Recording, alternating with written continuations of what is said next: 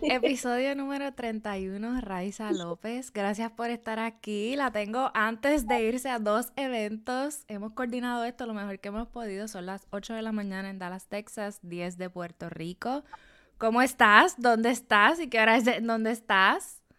Pues súper bien, acá en Puerto Rico, en mi casa, en mi hogar. Ya pueden ver a mi perrito Canelo, que es parte de la entrevista también. Y pues mis chiquitines, que son nenes que súper cooperadores, están viendo televisión en lo que mamá hace lo suyo.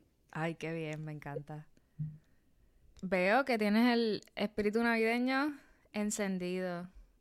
Aquí somos, o sea, fieles, fieles a la Navidad, a los nenes les encanta todos esos embelecos que hace Elfi, el Elfito y Santa Claus y la ¿Estás envuelto en todos esos proyectos? Eso es un proyecto, eso es un part-time.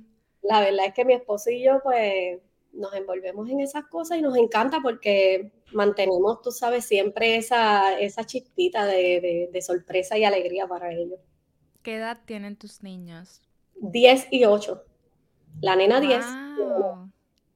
Ya, tan rápido súper gigante. O sea, yo me acuerdo cuando lo tuviste. Quiero, para hacer un recuento de todo esto, nosotras nos conocemos del conservatorio. Yo me gradué en el 2012, yo creo que tú eres más joven que yo.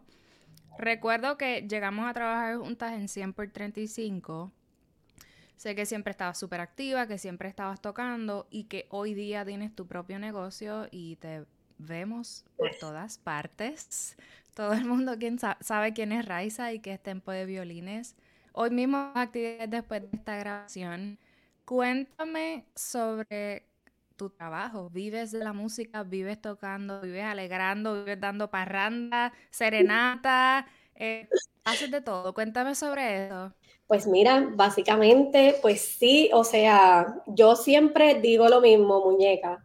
Mi trabajo es un privilegio para mí es un gran privilegio poder decir que yo me dedico completamente a la música, que, ser violinista es mi profesión, que he logrado tener un negocio aquí en Puerto Rico, que las cosas se están haciendo tan difíciles para nosotros los jóvenes, bueno, para todo el mundo, o sea, para, no importa la edad, para todo el mundo está siendo un poquito complicado, pero que puedo tener mi negocio aquí en Puerto Rico y vivir bien de eso. O sea, eso para mí es un privilegio, siempre lo digo que, que pues, tú sabes que no, hay, hay trabajo en la música, hay que saber, hay que saber hacerlo, pero hay trabajo.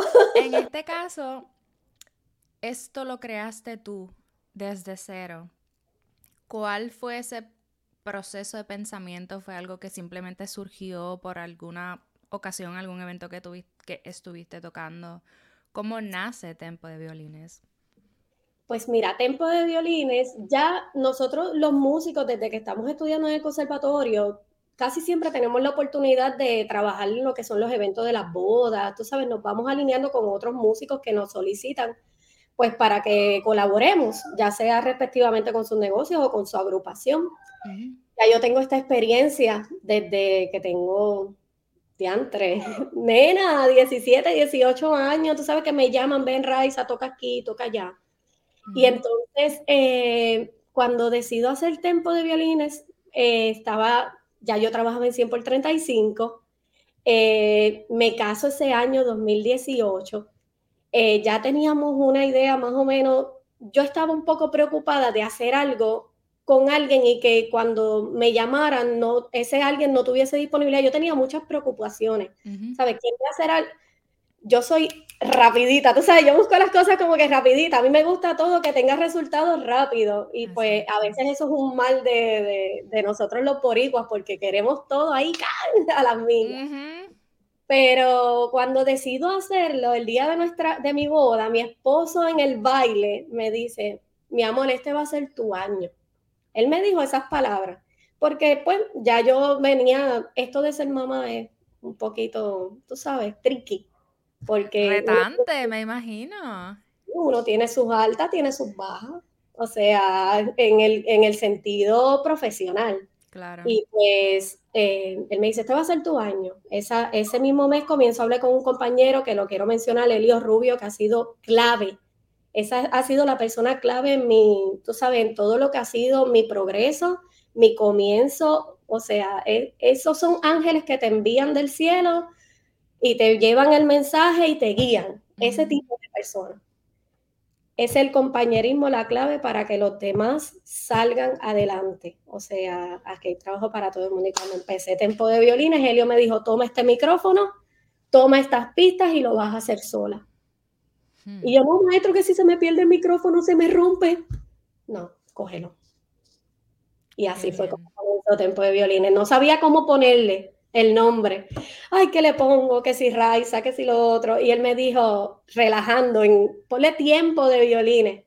Y yo le digo, ay, fíjate, no se escucha mal. Y si le ponemos tempo en relación a que eh, los violines son los líderes de la orquesta y son los que llevan la, la, cuestión, tú sabes. Y el bueno, tempo se escucha mal, pues ponle tempo de violín porque eres tú solo. Y yo le dije, no, maestro. Lo que pasa es que cuando pasa el tiempo, vamos a hacer muchos dentro de tempo de violines. Y me dijo, pues déjalo tempo de violines al ritmo de los violines. wow, me encanta. Y ahora mismo sí sé que eres la figura principal de Tempo de Violines, pero ¿quién más trabaja para Tempo de Violines? Hay otros músicos, tienes un staff que te ayuda con la agenda, con los montajes, con estar aquí y allá y en todas partes a la misma vez, a la misma hora. ¿Cómo funciona? Pues mira, yo, o sea, mi esposo es mi mano derecha. O sea, él es, eh, él es eh, la mente maestra de todo esto. Él no trabaja conmigo, él, simplemente es un colaborador. Tú sabes, el empujoncito para, para, la jeva, para la jeva. y, que, y el que te asiste con tus niños, porque es que no es uno, son dos. Y es una gran responsabilidad. Si no fuera por él, o sea, nada de esto tampoco se lograría. Todo esto es un trabajo de equipo. Yo pienso que nadie absolutamente nadie en esta tierra logra algo completamente solo. Siempre hay alguien que te da la mano. O sea, la persona que diga, no, yo lo logré completamente solo, creo que se está equivocando porque es que no hay manera de hacerlo completamente solo. A lo mejor un amigo te dio un consejo, este, un maestro te dio alguna herramienta para que tú, pues, despuntaras. Entonces, la otra mano derecha que tengo es mi papá, que es eh, bueno, ya te contaré cuál es la historia porque es súper interesante. y pues él es el, mi asistente, o sea, yo no trabajo como violinista sola. Básicamente vamos a suponer que tú tienes un dúo y tienes un violín y un bajo, por ejemplo. Pues en vez de tener ese bajo, yo tengo a mi asistente, a mi papá, para yo poder lograr todo lo que yo he logrado y lo que publico en las experiencias de los videos, hay una persona detrás de cámara haciendo su trabajo.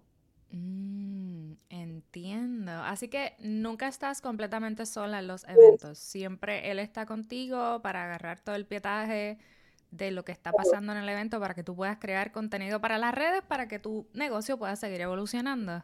Y él es el que hace el, montaje de todo, todo el equipo de sonido, el cambio de pista. O sea, básicamente yo estoy haciendo un show, una presentación, eh, ¿verdad? Dependiendo cuál sea el evento y que sea, cuáles sean las exigencias del cliente. Y para, yo no, yo no estoy en ese, esto de los papeles, de cambio de papeles, de cambiar en la tablet, eso no me toca a mí. O sea, básicamente la gente lo que ve es una violinista que está tocando, está haciendo una interacción con los invitados del evento, pero ¿qué, qué pasó? ¿Dónde está el sonido? ¿De dónde está saliendo? ¿Quién está cambiando la, eh, el, fondo musical? Allá es que está el asistente haciendo, si el asistente falla, el trabajo falla. O sea, es tan importante. El, asistente, el trabajo mío como el del asistente son primordiales para que todo salga bien. ¿Y ahora mismo tu único trabajo es en tempo de violines o también tienes algún otro tipo de trabajo como maestra o algo más? No, eh, mi único trabajo es tempo de violines. Decidí dedicarme completamente a tempo de violines en, después del, en el 2020, en el 2020, exacto, después de la pandemia. Ya ahí dejé de trabajar en 100 por 35, lloré un montón, sufrí un montón porque yo tengo un compromiso genuino con el programa porque yo soy producto del programa de Orquesta Sinfónica Juvenil. O sea, sin eso yo no hubiera llegado a la Libre de Música, no hubiera llegado al conservatorio. Y entonces, pues, o sea, todo, todo tiene una razón de ser, un orden. Y pues dentro de ese orden estaba el programa de Orquesta Sinfónica Juvenil, así que mi compromiso con ellos era genuino, era más que un trabajo. Pero había que tomar decisiones, o sea, no podemos hacer todo a la vez, porque si haces todo a la vez en algo vas a fallar. Y entonces pues, nos comprometemos 100% o dejamos que alguien más lo haga. Y pues esa fue la decisión. Cuando mencionas que fuiste, que eres producto de, de ese programa, ¿cuándo comenzaste tú? ¿Cómo fue que transicionaste a la libre? ¿Cómo fue que decides dedicarte a la música y estudiar formalmente en el conservatorio? Pues haciendo un resumen bastante corto, yo me crié en el residencial Vista Hermosa. Eh, desde que tengo uso de razón, viví ahí. Eh, allá llevaban las clases, el programa de orquestas sinfónicas juveniles, que antes se le llamaba POSU, eh, llevaba el programa directamente a los residenciales públicos. O sea, no, era exclusivo para niños y jóvenes de los residenciales públicos que vivieran ahí. Cuando mi mamá nos lleva, somos cuatro, y mi mamá nos llevaba todo lo que pudiera. O sea, ella siempre estaba bien dispuesta a ponernos a nosotros en cosas que nos mantuvieran pues bastante ocupado y la accesibilidad en los residenciales y en las comunidades que se le catalogan de bajos recursos para este tipo de actividades es increíble, o sea, tienen todo, tú tienes música, tienes deporte, tienes baile, tienes, o sea, básicamente yo ahora que soy mamá, que tengo que costear cada cosa que hacen mis hijos, wow, o sea, literalmente yo tenía todo, y ahora para hacer algo es tan difícil, o sea, para ellos todo es un presupuesto y una, y una cuestión, como decimos los boricuas. ahí empecé y mi mamá nos llevó y desde, yo empecé en viola, quiero que sepa, con el, con el profesor Alfredo Luna. Estuve como varios meses y, tú sabes, era, es algo natural. No te puedo explicar cómo fue. Yo tenía siete años cuando comencé a tocar viola. Alfredo Luna se va y entonces me cambian a violín. Me dicen, mira, hay un instrumento que es parecido. Eh, para que no te vayas, tú sabes, para que no pierdas el interés. Le dicen a mi mamá y mi mamá, pues si ella quiere, pues mi mamá siempre confía en mi palabra. Eso ha sido desde si ella quiere. Entonces, pues le dije que sí y desde que me pusieron el violín fue, bueno, yo empecé septiembre y ya en noviembre o diciembre, yo quería estar en la orquesta avanzada, porque yo tenía, era, ese era mi escape, eso era todo para mí. Yo me pasaba tocando todo el tiempo y, y, tuve muchos maestros que, que me ayudaron demasiado, o sea, demasiado en el programa. Y luego de varios años ahí, entonces es que decides entrar a la Escuela Libre de Música.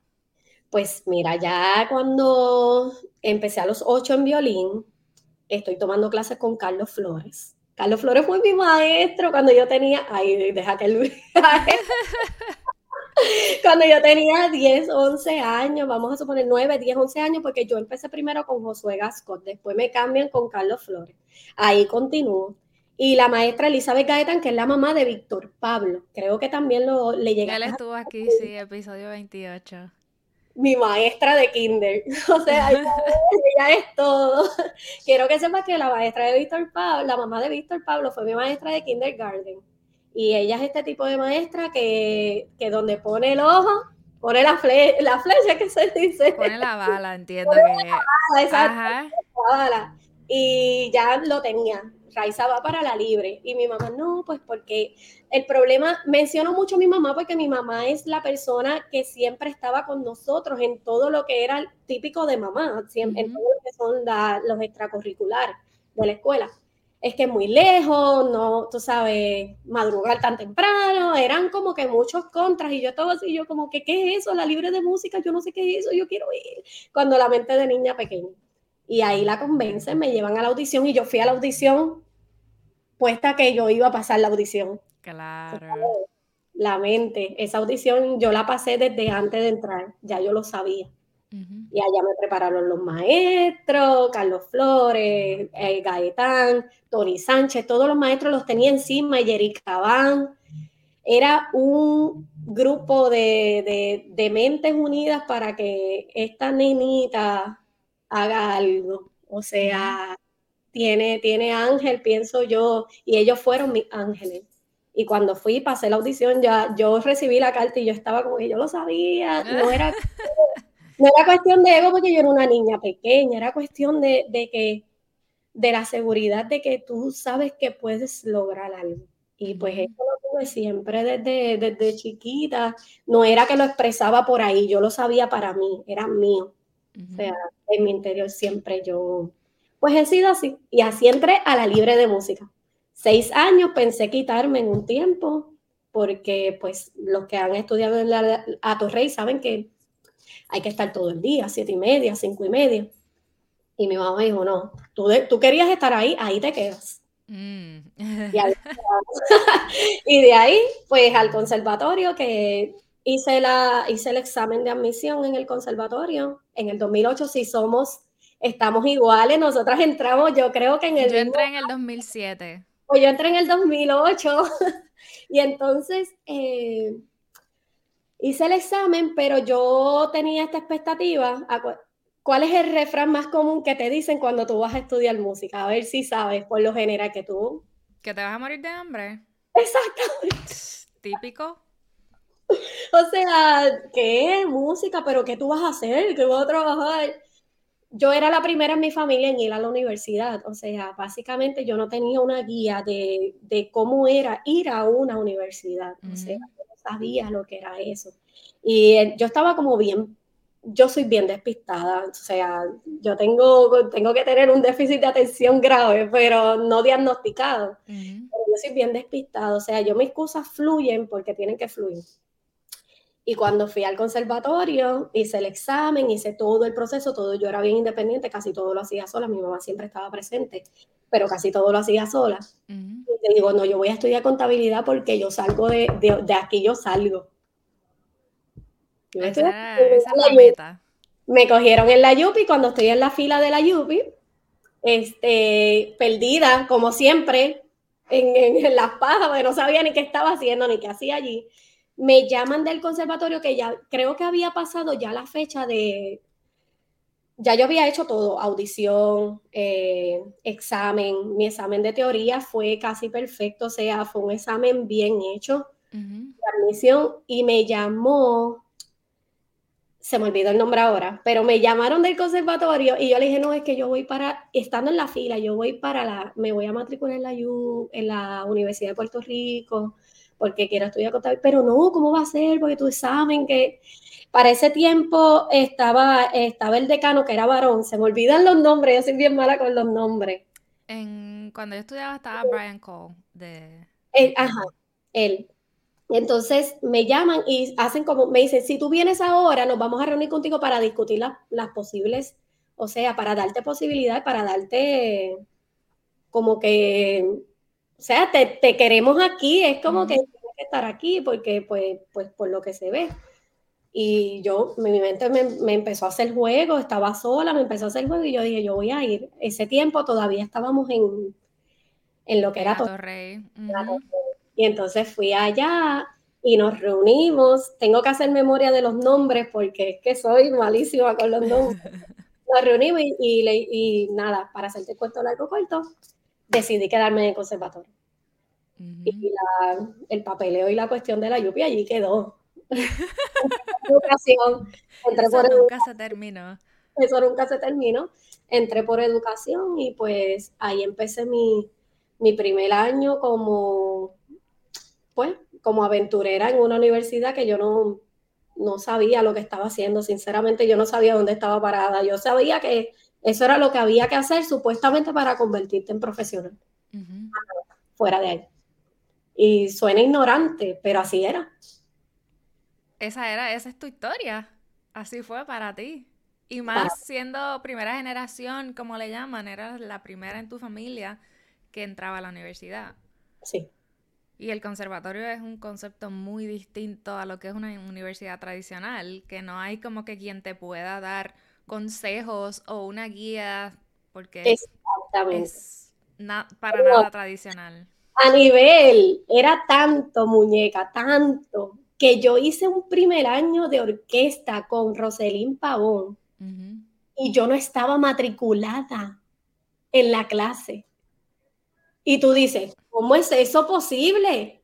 Simplemente porque él me llamaba y yo pensaba, yo no recibí nota en diciembre, yo no recibí nota en ¿Y nunca te diste cuenta? ¿Cuándo te diste cuenta, querida? ¿Cómo? Yo no estaba, yo no sabía, o sea, era tan mi nivel de ignorancia en ese tiempo. Ajá. Que yo no, y cuando yo digo ignorante es en el sentido de, que, o sea, de que, de que ignoras todo lo, lo la, tus responsabilidades en cuestión administrativa de tuya yo iba para allá a hacer un trabajo.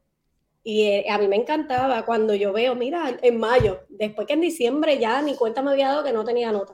En mayo, ay, es que no tengo nota, no es que tú no estás matriculada. Y yo, pero es que yo hice todo el año.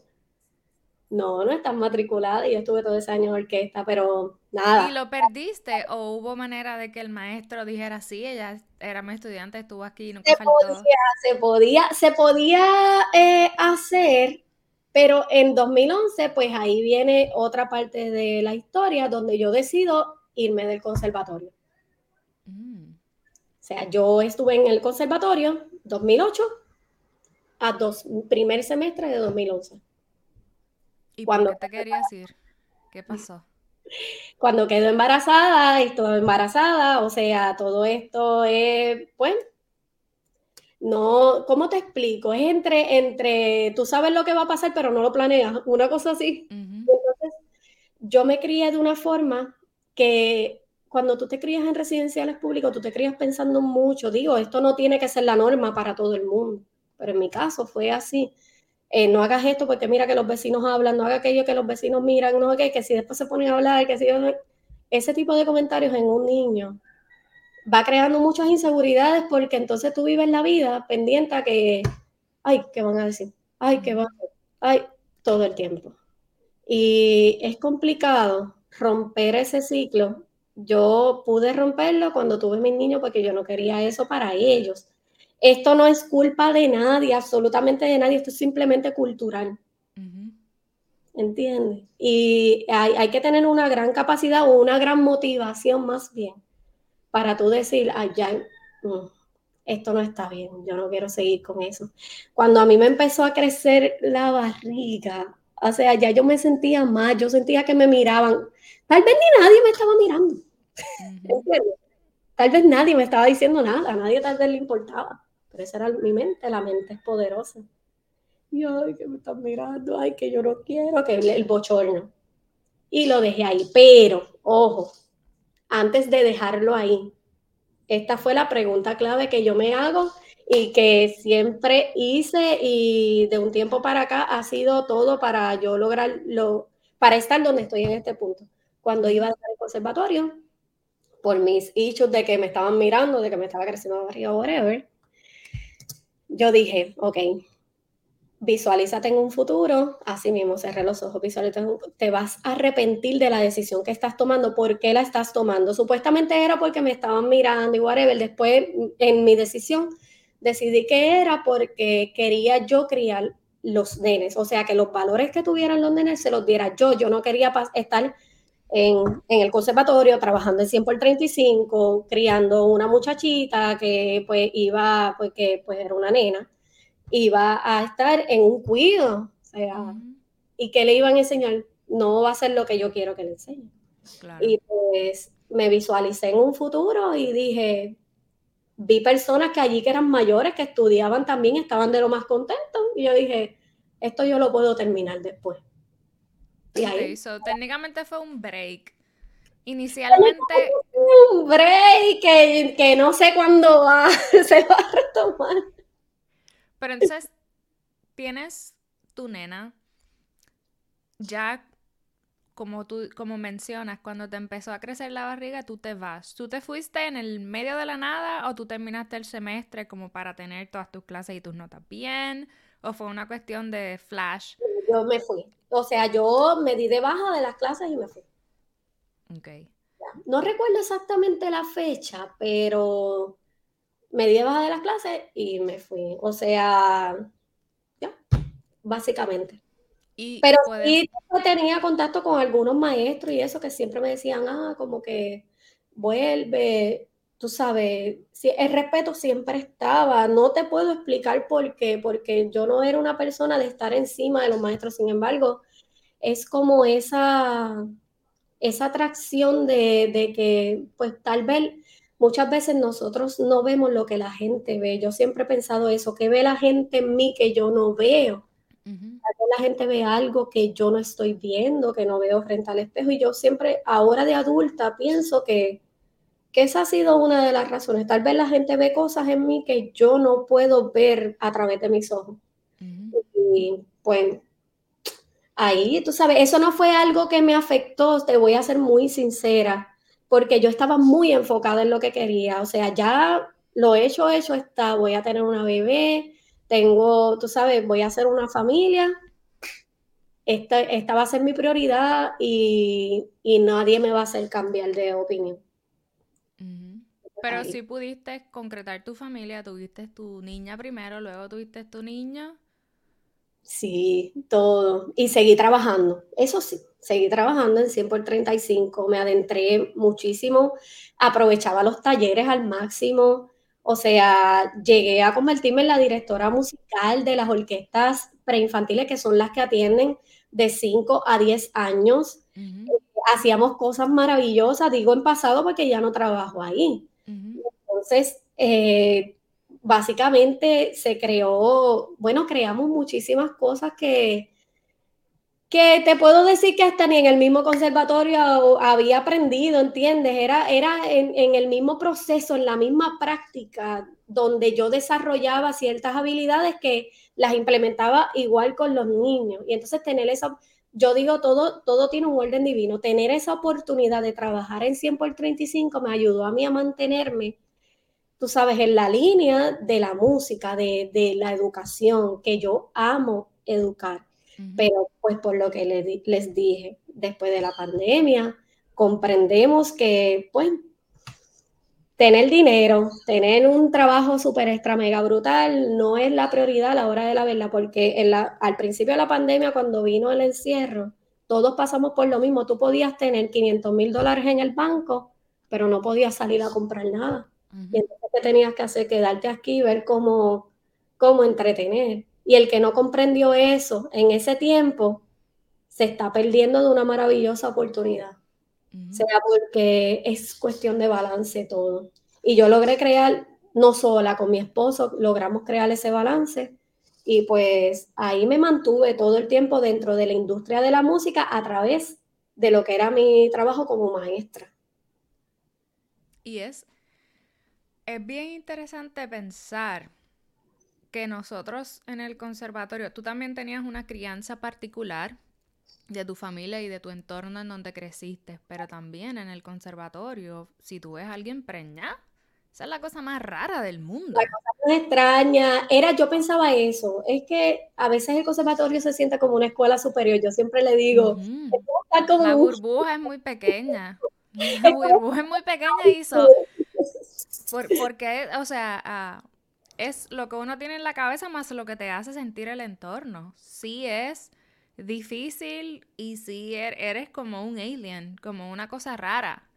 O sea que yo sí entiendo ese, eh, tu pensar de cómo fue tu crianza y de dónde vienes y estando en ese entorno. O sea, en, hasta mi forma de, hasta mi forma de vestir influía. O sea, era muñeca.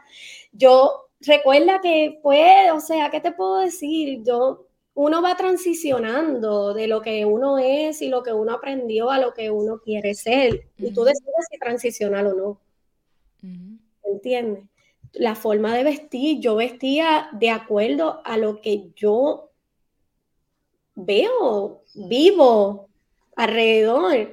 Yo me ponía tacos todo el tiempo, habían veces que me ponía, no, yo no comprendía el, hecho de ir con una camisa que se te viera el busto, o sea, vamos a suponer, no es que iba por fuera, pero, y ese hecho de que te miren así como de que estás mal vestida, o sea, una vez yo me acuerdo como si fuera hoy, me acuerdo como si fuera hoy, eh, quiero que sepas que todo esto que estoy hablando no se lo he dicho a nadie públicamente. o sea, son cosas que, que, tal vez mi esposo o algo así, ¿saben? Porque yo no le doy mucho issue a lo que...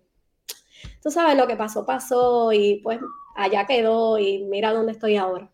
Claro. ¿Sabes? No lo uso para, para eso, pero es la primera vez que hablo de esto y recuerdo que una vez fui con un pantalón corto, con una camisa, bueno, yo, yo creía que yo estaba espectacular, by the way.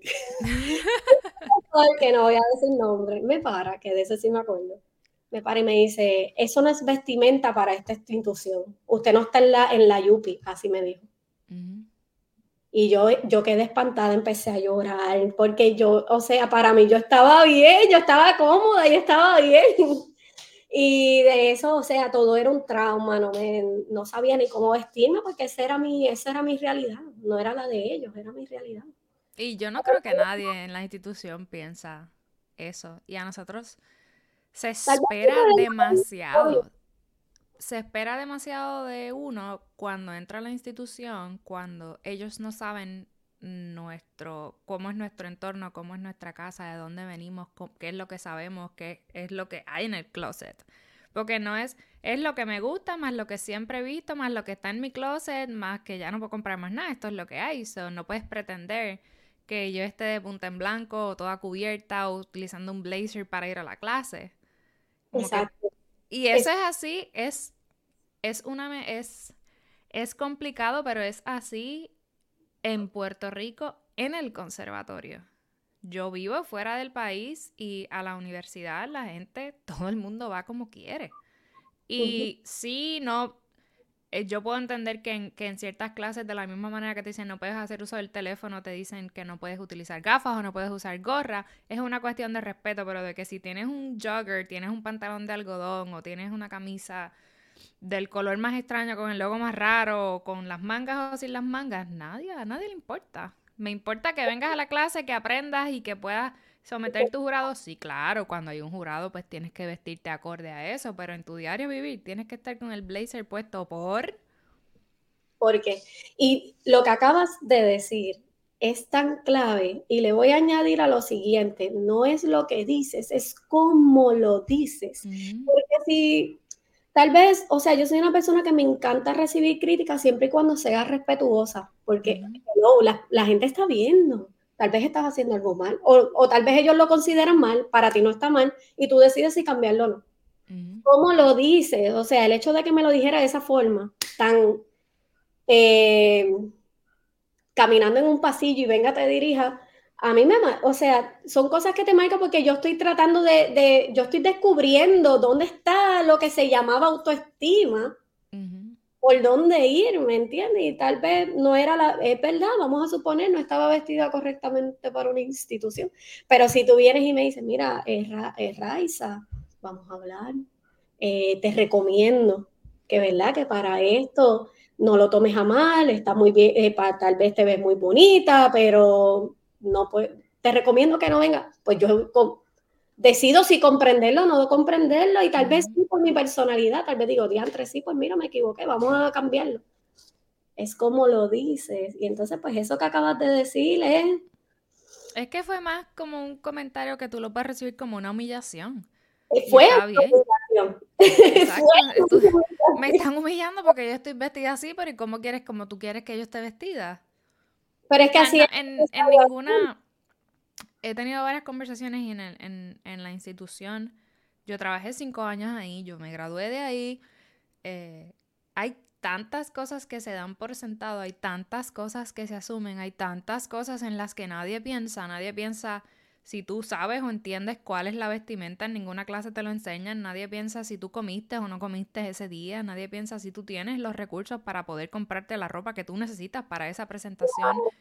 Nadie sabe si tú estás bien, si tú tienes un problema. Tú estabas embarazada, alguien se dio cuenta que tú estabas embarazada, alguien te felicitó, alguien te contactó. Eh, y tú sabes si hay alguna oficina en donde tú puedes ir a recibir algún, una orientación. Como que.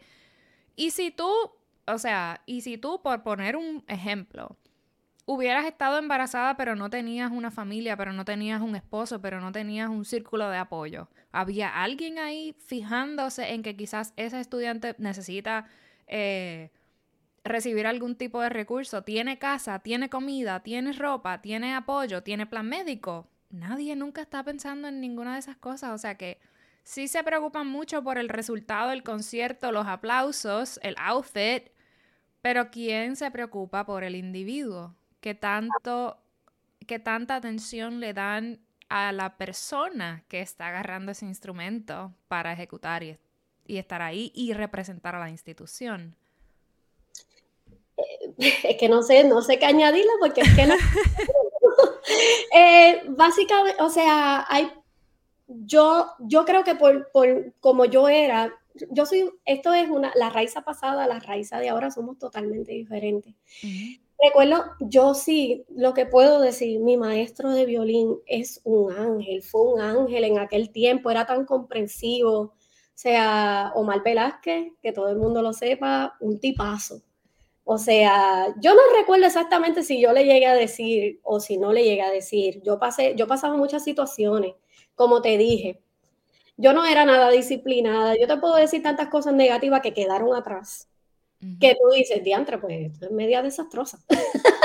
pero, pero es que era, esa era la realidad y no vamos a tapar la realidad por, por querer aparentar algo. Pero es que ninguno de nosotros somos perfectos en su totalidad cuando estamos comenzando en la universidad y descubriendo el mundo. Pero la importancia de que un profesor sea empático con un estudiante es todo, además de que es ejemplo para lo que tú vas a hacer si te decides dedicar a hacer, ¿verdad? Si decides dedicarte a educar. Entonces, lo que tú demuestras como, como, ¿verdad? Como institución, esa empatía va a, ser, va a lograr grandes resultados porque después esa es la carta de presentación que va a tener cada, estudiante que salió de ahí.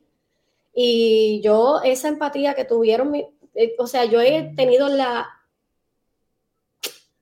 tú sabes, he tenido el privilegio, vuelvo y yo utilizo mucho esa palabra, vas a ver que la utilizo mucho, pero es que yo me siento de que he tenido maestros que, y profesores que, que han sido muy empáticos. Quitemos los que, o sea, quitemos los que no.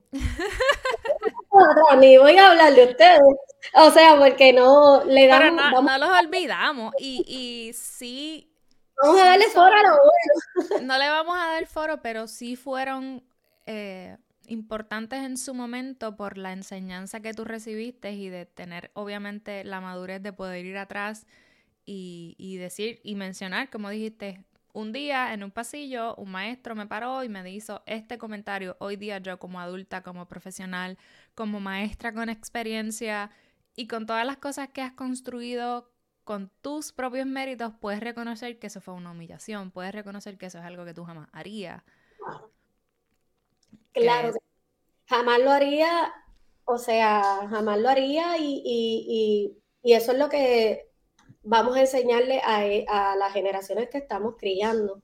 Vamos, a veces, o sea, a veces es que todo es una cuestión de balance. O sea, y todo pasa por una razón. Vuelvo y repito, si tú te encuentras en una situación, y esto se lo hablo a todas las personas que escuchan este podcast, que yo sé que van a ser muchas, si tú te encuentras en una situación donde a ti te, hicieron una humillación, te hicieron un comentario que fue malintencionado, que tú sabes muy bien que te lo pudieron haber hecho en privado, maybe, o que te lo pudieron haber dado como un consejo, no te puedes quedar hundido en esa, en esa situación, ¿entiendes? Tú tienes que buscar la manera de hacer esa situación jugarla a tu favor todo el tiempo. Ah, claro, eso no va a ser en el mismo día, eso no pasa el mismo día, eso te va a trabajar en tu mente, dependiendo de la cantidad de tiempo que tú permitas que te trabaje.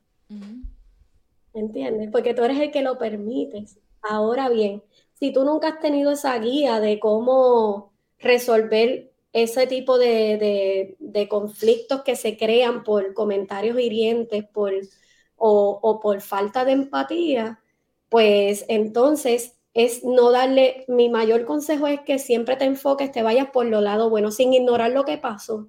No lo ignores porque eso fue lo que te ayudó a cambiar. Ahí fue decidiste, pues no, eso es algo que yo no voy a hacer o eso a mí no me va, no me va a manipular en, en lo que yo quiero lograr, no va a manipular mi, mi propósito.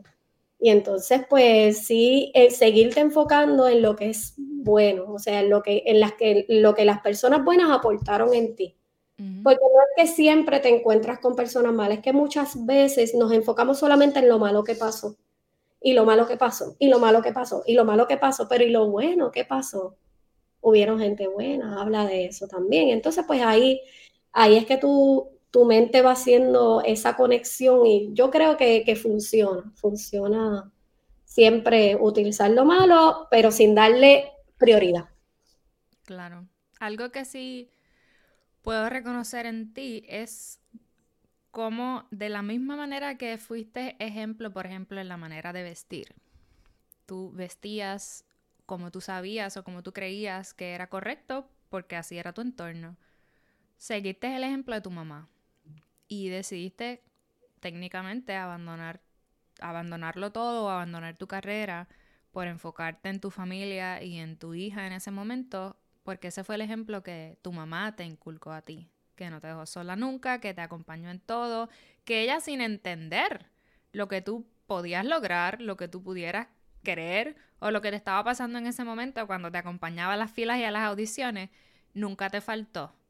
Nunca faltó. Siempre estuvo ahí dándote ese apoyo y es por eso que tú siempre has estado ahí para tus hijos y para tu familia y eso no te aparta de quién eres y no te aparta de, de tu negocio, de tu profesión y de, lo, de todas las cosas que yo estoy segura que, quieres, porque uno no siempre se queda en el mismo lugar haciendo la una misma cosa. Quiero entonces que me cuentes más sobre el aspecto de tu familia en tu vida y cómo se afectó de alguna manera cuando te casaste, cuando tuviste hijos, cómo ellos apoyan tu vida en la actualidad, cómo anda tu mamá contigo, cómo anda tu papá contigo. Hablemos de ese, de ese lado del que nunca se habla porque yo sigo mencionando que la gente no se preocupa o muchas personas no se preocupan por, por cómo estás tú, por cómo está tu familia, por si comiste hoy, por si tienes dinero. Eh, por si simplemente necesitas a alguien que te escuche, por si necesitas a alguien que te cuide el nene, o sea, son muchas cosas, hay un individuo detrás del artista, no es solo lo que se ve, no es solo el, el performer, el violinista que se para como lo haces tú y sale y de momento eres, como tú dices, despuntaste en las redes sociales, eres famosa y todo el mundo supo quién eras. Claro. Pues mira, yendo en el orden que me, que me acabas de plantear, vamos a comenzar por mis papás. Yo, esto de la maternidad a mí me ha sentado muy bien porque he comprendido muchas cosas, tal vez en lo que era la adolescencia, la adultez, nosotros pasamos por una etapa de inmadurez e ignorancia, donde no, pues por lo general decimos cosas que tal vez creemos que sabemos o nos creemos que nos comemos el mundo con el poco conocimiento que tenemos, porque el conocimiento tú puedes leerlo de mil libros, pero es la experiencia lo que te lleva a aprender realmente si eso es lo que es o no es. Entonces, yo eh, por primera vez hago público que yo en la adolescencia en la, no fue fácil. No voy a decir que haya, tú sabes que yo tuve una adolescencia fácil porque no lo fue. Pero esto va a depender desde el punto de vista de quien lo vea. Mis papás son personas que se han superado grandemente pero en la adolescencia yo los juzgaba mucho, pues por cómo nos habían criado. Ellos lo saben, lo he hablado con ellos y les he pedido disculpas porque lo importante es disculparnos.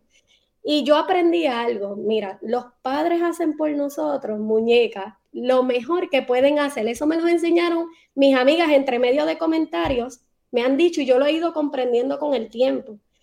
Mi mamá me dio un poco y mi papá me dio un poco más de lo que él recibió mi papá no lo crió un papá y mi papá me crió. A mi mamá se crió sola desde niña, crió, se crió con sus hermanitas desde niña y nos crió a nosotras. Tal vez no era muy cariñosa, pero es que ella nos recibió amor, pero estaba ahí. Y yo sabía que me amaba.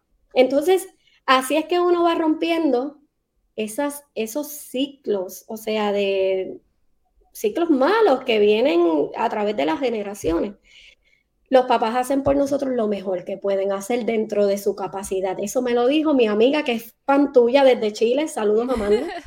Eres fan en Chile. Amanda, te queremos.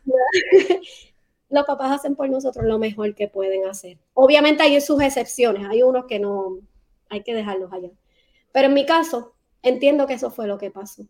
Entonces, de ese poquito que le dieron a, o sea, así, que le dieron a mi mamá, o y de ese así que le dieron a mi papá, ellos me dieron algo en su, con lo que pudieron, con lo que tenían de conocimiento. Eso yo se lo pasé a mis, a mis hijos. Yo iba a romper, decidí romper con todo eso. Al principio era como que, ah, porque mis papás no me dieron. Ah, porque yo no tuve esto. Ah, porque a mí no me enseñaron lo otro. Y ahora lo veo como que, amiguita, eso era lo que ellos tenían para darte, porque ellos recibieron mucho menos que tú. Tú no puedes pretender que una persona que no sabe hacer algo lo haga a la perfección. Pero eso viene con la experiencia y la madurez. Ahí entra, o sea, yo siento que mi propósito en esta vida, para que para contestarte la pregunta, es pues que yo soy el centro de, toda un, de todo un proceso de sanación para todos los que me rodean. No es que yo estoy trabajando para eso, es que al yo sanar, al yo hacer todo lo que hago,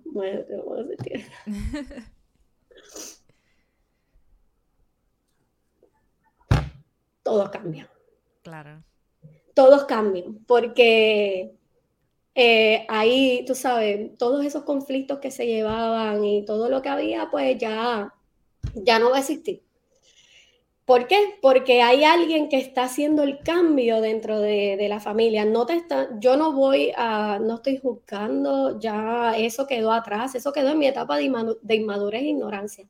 Ahora nos vamos a enfocar en demostrar lo que podemos hacer. Y yo vivo orgullosa de mis papás, o sea, mi mamá es otra mujer completamente diferente. Ayer, antes de ayer me dijo, ah, tú te crees mi mamá, siempre te has creído mi mamá. Y yo, ¿tú sabes qué? Yo creo que sí, pero es que era necesario, era necesario para su, su, su transformación que ha sido increíble, un proceso largo, pero que, que ahora yo la veo de antre, mami. Y para mi papá, que como te dije, que le estaba, te estaba comentando, que ese proceso, ese testimonio de él que me afectó, que afectó a nosotros, ese es su testimonio. Yo no puedo usar el testimonio de él para engrandecer el mío. Porque cuando él decida hablarlo, va a ser porque, no, porque yo lo hice público, va a ser porque, porque él sabe que ese testimonio lo puede utilizar para inspirar a otras personas. Pero el hecho de que mi papá termine trabajando conmigo en mi empresa, o sea, es, todo. No es fácil, no, no, les estoy diciendo que es fácil. Mucha gente me dice, ay, qué privilegio trabajar con tu papá. Ajá, sí, es fácil. Porque cuando nosotros, o sea, yo supongo que, que, cada cual en su negocio tiene sus reglas, tiene sus mañas, tiene su... Yo soy una persona muy de, de mucho detalle, ahora, ahora soy de mucho detalle, o sea, todo quiero que salga perfecto se ha hecho unas inversiones grandísimas para que tengamos el mejor equipo de, sonido, micrófonos, todo lo que sea necesario para dar lo mejor. Y entonces, pues cuando tú eres un líder en un negocio, pues tienes muchas exigencias y toda esta educación que ha venido a mi papá, que él no sabía nada de sonido, todo esto ha venido con el tiempo y con lo que hemos trabajado. Entonces, pues ha sido interesante. Sería bueno un estudio ahí de, cómo, cómo se logra todo eso sin tener el conocimiento, básicamente. Todo ha sido con la experiencia, pero siempre se ha hecho, mira, al punto, al 100. Ahí es que te digo que Tempo de Violines lo que ha hecho es unir a toda la familia. Y mi familia tanto materna como la familia de mi esposo, porque esto no es solamente de mi esposo, yo y mi familia, no, la familia de mi esposo ha sido clave, mi familia ha sido clave, mi esposo ha sido súper clave. Y entonces ya todos los que están amigos, eh, profesores que siguen en contacto, que siempre me apoyan, pues ha sido impresionante. Tocar frente al director de la Orquesta Sinfónica, Maximiliano Valdés, con pistas. con pistas. Ahí es que, te, ahí es que tú tienes que tener, o sea, tú tienes que tener claro que de verdad que lo que tú estás haciendo lo estás haciendo bien. Y no es por el hecho de una posición, es por, es por el de que tenga una posición. es que es el hecho de que tú dices, me va a decir algo, o tal vez, o sea, o, se va a indignar porque estoy usando pista y que esa persona venga donde ti y me dijo, me, o sea, te diga, excelente lo que estás haciendo. Esas cosas, ahí es que te digo que los comentarios lo son todo. Tomar talleres con el, con el ex concertino de la Orquesta Sinfónica y que te diga, toca algo, y yo, pues maestro, no sé qué tocarte ahora. ¿Tú sabes qué? Toca despacito. y tú, eh, ¿pero por qué? o sea, si usted puede tocar, o sea, Tchaikovsky, me vas a pedir a mí despacito, no me hagas eso. Tócalo. Y que te diga, lo que tú estás haciendo, lo estás haciendo bien, te admiro mucho. Eso te engrandece, o sea, las palabras lo son todo. No importa de quién venga, vengan de alguien que no se esté dedicando a lo que sea.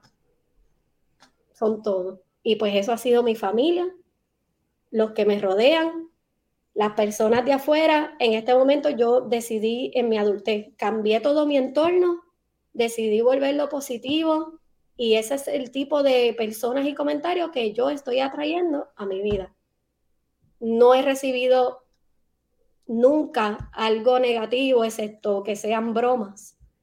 Y pues las bromas las tomo de, dependiendo de la persona. Digo, bendito, es que eso es lo que ella tiene para dar, que yo puedo esperar. No puedo que me diga. no me va a decir más nada porque eso es lo que la persona tiene para dar, ¿entiendes? Pues entonces tú decides quién te afecta y quién no. Y lo más... Es maravilloso ver cómo evolucionaste del residencial a las clases gratis, a la escuela, a no saber qué voy a estudiar, a estar en un lugar en donde de alguna manera pudiste pensar que no pertenecías porque no te vestías como ellos, por, por de del entorno en donde venías, abandonarlo todo por el que dirán, por el enfoque que agarraste en ese momento de dedicarte a tu familia, no estar en un mantenerte educando, pero no estar en, la bulla tradicional de estar en una orquesta y de estar aquí y allá. se extraña, se extrañaba, era como que, ay, yo quiero hacer eso. Pero, anyways, eso no fue impedimento para continuar ejerciendo como educadora, para enfocarte y fundar tu negocio que te ha dado frutos maravillosos porque vives de eso y no solo eso, sino el impacto que has tenido en tu núcleo familiar, como todo ha comenzado a tener muchísimo más sentido y has podido unir a tu núcleo familiar hablando sobre tu mamá, tu papá, tus hermanos y cómo recibes el apoyo de la familia que tú creaste con tu esposo y tus hijos toda esa suma de todas esas partes es como que, wow, oh my God, vamos a aplaudirte una vez más, no solo por cómo tocas o lo que estabas tocando o la actividad que hiciste, sino por los logros que has tenido como individuo para tu profesión y para tu familia. Y como mujer, porque eres ejemplo. Eres ejemplo eh, al ver cómo, como tú misma dices, transicionaste de un lugar a otro, maduraste, creciste, eres mamá, eres esposa, eres empresaria, eres ejecutante, porque tienes tu negocio y el negocio no solamente es pararte ahí con el violín, es todo lo que incluye mantener un negocio a flote en la isla. Y dar a respetar el valor del músico, o sea, ese era uno de los enfoques, tú no puedes decirme a mí cuánto me vas a pagar, tú no puedes llamar a mi negocio, a mi número y decirme, eso está muy caro. ¿Por qué? O sea, los músicos tenemos que aprender cuando yo este año empecé a incluir más músicos en la empecé con ese con la idea que había comentado al principio. Pero el mayor enfoque era que el que vaya a trabajar en tempo de violines sea bien remunerado, remunerado, que esté bien pago, que se sienta contento al nivel de que mi nivel de pensamiento es que si esa persona, dos personas la llaman a la misma vez, diga yo voy a trabajar con tempo de violín porque ahí me tratan bien, ahí valoran lo que yo hago como músico y me pagan bien. Exacto.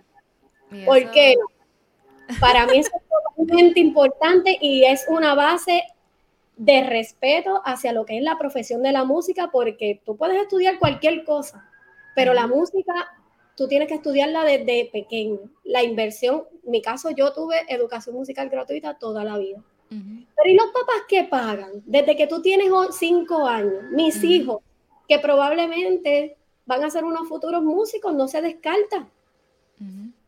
Todo ese dinero que se ha invertido, no es que yo quiera sacar ese dinero porque lo que, vuelvo y te digo, lo que los papás hacen por sus hijos no tiene que ser, no tiene que ser una obligación de que ellos no lo devuelvan. Así, yo lo hago para que ellos tengan herramientas para desenvolverse en el mundo porque ellos no van a ser míos toda la vida. Claro. Y van a ser míos, pero ellos no van, no van a, estar bajo mi mando toda la vida, bajo mi, techo. Ellos van a volar y van a hacer su propia vida. Entonces yo le di las herramientas. Pero hablemos de toda la inversión que requiere prepararte como músico. Los instrumentos son costosísimos, las materiales son costosísimos, los libros son costosísimos cada vez que tienes que invertir. Eh, en mi caso, que tengo que invertir en tanto equipo porque el, servicio que yo llevo va basado en eso, en un equipo de sonido y mientras más grande la actividad, más requiere. Entonces, eh, es tú tener claro cuánto vas a cobrar. Yo nunca, y te lo, o sea, aquí lo digo, muñeca, públicamente, nunca he preguntado cuánto cobra un compañero mío. Yo simplemente me senté a analizar con mi esposo y dije, esta es la inversión que nosotros tenemos, esto es todo lo que yo tengo que hacer para salir de mi casa. Las personas, valor, las personas que me van a contratar es porque valoran mi servicio, no porque quieren un violín. El otro día hice un post haciendo una prueba con una amiga de cómo funcionan las redes sociales si ponemos algo negativo. Y me puse y escribí, no algo negativo, pero escribí como un post de, como, como, una, como una crítica, una queja. ¿Sabes qué? La gente empezó a verlo, tenía más view de lo normal, lo tuve cuatro horas. Pero no comentaron tanto como yo esperaba. Entonces yo digo ahí, yo digo, es que lo que tú transmites no es eso. La gente no está buscando esperando ver algo negativo en lo que tú, en el mensaje que tú estás llevando en todo lo que publicas. Claro. Y nada, y siempre se lo exhorto a los músicos, o sea, no ceder ante una persona que te dice, te voy a dar tanto para que tú vengas aquí a tocar. No. Eh, hay una necesidad, puede que sí haya, pero es reconocer tu valor como músico, como profesional. Un grado universitario no te hace profesional en la industria. Lamentablemente es la realidad. Esa es tu verdad. Así la compartes tú y eres el ejemplo sobre eso. Claro, no, porque tú puedes tener un compañero tal vez que tenga un, gran grado y que no, no sea una persona comprometida con lo que está haciendo. O sea, estoy sin intenciones de ofender, claro está. Estoy poniendo un ejemplo de cómo funciona eh, tú sabes, desenvolverte en un ambiente. ¿Cómo tú te desenvuelves en un ambiente? Vamos a corregirlo. No importa el grado que tengas. Es la experiencia lo que te lleva a perfeccionar todo lo que tú haces. Y entonces, pues a todos los compañeros músicos, darse a respetar, porque mientras más se siga abriendo esa puerta de que, en la de que la música, ser músico es una profesión y una profesión de respeto, vamos a llegar bien lejitos, todos nosotros. Todos juntitos. todos juntitos, todos juntitos. Esto es un trabajo que se va creando para que haya un beneficio y para que todos los niñitos jóvenes que están considerando estudiar música tengan la puerta abierta y sepan que sí, que sí se puede hacer. Y plus que incluyan herramientas de administración en el Conservatorio de Música, que es nuestra institución eh, más, tú sabes, de, más importante, dirigida a la música, y tú sales de ahí y no sabes cómo administrar un negocio, eso es totalmente inaceptable. Es complicado, ese tema es complicado. Tenemos que saber administrar un negocio. ¿Para qué? Para que entonces, o sea, se le, se le siga dando ese respeto a lo que es la profesión de los músicos.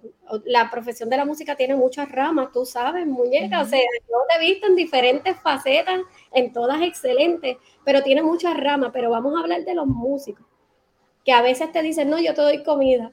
Digo, ya a mí no me dicen eso porque uno, uno crea una, un, que es lo que he ido trabajando, crear ese respeto hacia lo que es mi compañía. Ya yo no soy Raiza. Ya tú ves que la gente ni siquiera sabe que yo, que es la violinista Raiza, no es Tempo de Violines, se creó ese nombre y pues ella es la, la pues la base. Y dentro de esas ramas que se, que se abren, nuestros jóvenes tienen que saber que hay oportunidades de crear negocios serios en la música. Si fueras a mencionar tus tres mejores cualidades, ¿qué dirías? Empática sobre todas las cosas, siempre para mí es lo más, importante. Honestidad todo el tiempo. Romper esos ciclos de decir mentiras, de, de, excusas. Eh, las excusas, pues, es lo peor que puede tener una persona, excusas baratas, como nosotros los boricuas, la honestidad por sobre todas las cosas, ser siempre honesto. Y eh, mi otra de mis mejores cualidades, eh, alegría, siempre estoy alegre. Sí, siempre estás sonriendo. Yo creo que siempre trato de estar, no trato, yo soy así, o sea, literalmente soy así. Y pues pues es algo que se también se ha creado. No era así de pequeño, pero sí ahora, pues soy así porque ese es mi... Así te expresa. Y, está genial porque de mi lado yo veo a una persona ah, feliz, a una persona agradecida y a una persona orgullosa. Sí, estoy orgullosa, y gracias, o sea, por tomarme en consideración. Yo de verdad que lo valoro un montón, no tienes idea. Claro. pues, o sea, ¿qué te puedo decir? Como te dije, siempre pido personas buenas en mi vida. Yo siempre, todos los días me levanto que, que, con quien yo me tropiece sean buenas personas que aporten. Que con quien yo me tropiece sean buenas personas que aporten. Y eso es lo que yo estoy obteniendo en este momento. O sea, mi mejor consejo, como siempre, como todos los que he dado, a todos los jovencitos que van a ver este post, eh, es que declares para tu vida lo que tú quieres, no lo que quieres que los demás sean, o sea, no lo que los demás piensen de ti o quieren que sea, olvídate, eso hay que ya romperlo. tener mucho cuidado con las redes sociales, siempre lo he dicho, que ese es otro tema sumamente intenso, grande, con quién, a quién estás siguiendo, qué mensaje te está llevando. O sea, ¿por qué quieres tener tantos seguidores? ¿Por qué tienes ese ajoro de, eh, de ser, de pegarte, o sea, de, ser reconocido, de ser famoso? ¿Para qué? ¿Para qué lo quieres hacer? Siempre esas preguntas deben ser claves al momento de todo esto, que, de estos tiempos que estamos viviendo. Si fueras a completar la frase no basta con, ¿qué dirías? No basta,